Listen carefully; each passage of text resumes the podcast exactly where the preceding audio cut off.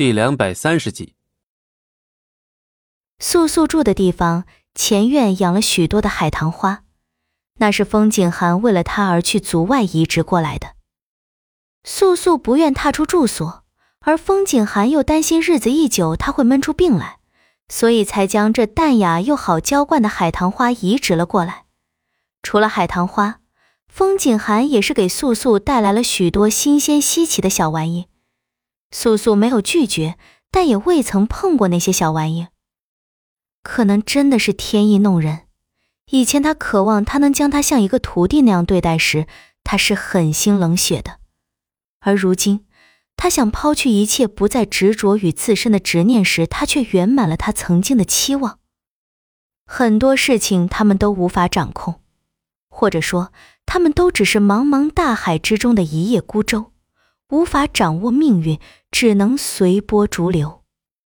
这日，风景寒一如往常来给素素送药，而素素正站在海棠花树下，闭目沉静。喝了这副药，明日我会带来新药。风景寒走近素素，轻轻将她白发上的一朵海棠花拾下，淡淡又带着关怀开口。素素缓缓撑开眼眸。没有抗拒风景寒的动作，只顺了他的意，视线锁在他手上提的药，开口：“费心了。”他道完便缓缓转身往里屋走去。他的步子迈得不大，自从那次在风雪中的冻伤，如今能好生行走，都是因为风景寒这两年来的悉心照料。风景寒放缓脚步，只跟在素素身后入屋，然后他乏了。在屋内的裘皮长椅上小憩，而他则是在一旁静静煎药。很快，素素便睡去。很多时候，风景寒来探望素素时，他们都是以这种方式相处。素素早就看淡了一切，自然也不会在意他来或是不来。只是素素的病并未好转太多，她原本的污血早在腰足便被渡出。而那日在冰天雪地之中，又几乎将自己体内的妖血尽数耗完，他的心脉皆为冰雪所伤，血液流动也比以前要缓慢了许多，而他也是由此才患上了这昏厥的病。风景寒知道他心底的伤痛并未减少一分，所以他每次来也都是选择素素快要睡去的时候，他想来同他说几句话，却又不想多说，而害得他难受。风景寒每次都是将药熬好，然后在素素身旁安静的陪着她。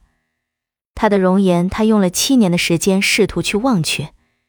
现如今，在这短短的两年间，他又再次将她的容颜，她的所有面貌沉入心底。这一切都是他的选择。这一次，素素睡去的时间比往日要短。暮色之际，便醒了过来。屋内是温暖的。不久前，素素曾无心道出一句，怕自己有一日会一直睡下去，再也无法醒来。那时他没有注意到风景寒身躯的颤抖。就是从那日起，风景寒四处研究治疗昏厥之法，他看遍了医书，也学尽了偏方。终于，素素开始好转。他每日睡去的时间还是很长，但今日却比昨日要醒得早。或许素素并没有刻意去在意这些，但风景寒他是不会放弃的，他唯一又可怜的徒儿。素素喝过药后，风景寒再替他诊了脉，他的神色不好，但却很好的在掩饰。可是现在对他过分关心的风景寒已无法在素素面前藏住任何心思。有那么一瞬间，素素看见他的眉头是蹙起的。可是下一秒便恢复如初，即便不用风景寒多说，他也能感觉到自己的身体状况。他的时日不多了，虽有他日日以药为他续命，可是他受过的伤太多，中过的毒太深，新伤加旧伤便是致命的伤。在风景寒走后，果然倪烟来了。之前倪烟来探望素素的日子，他倒没怎么在意。前些日子，素素才明白过来，原来倪烟来探望她，却是含了一番意味在其中。本集播讲完毕，感谢您的收听，我们精彩继续。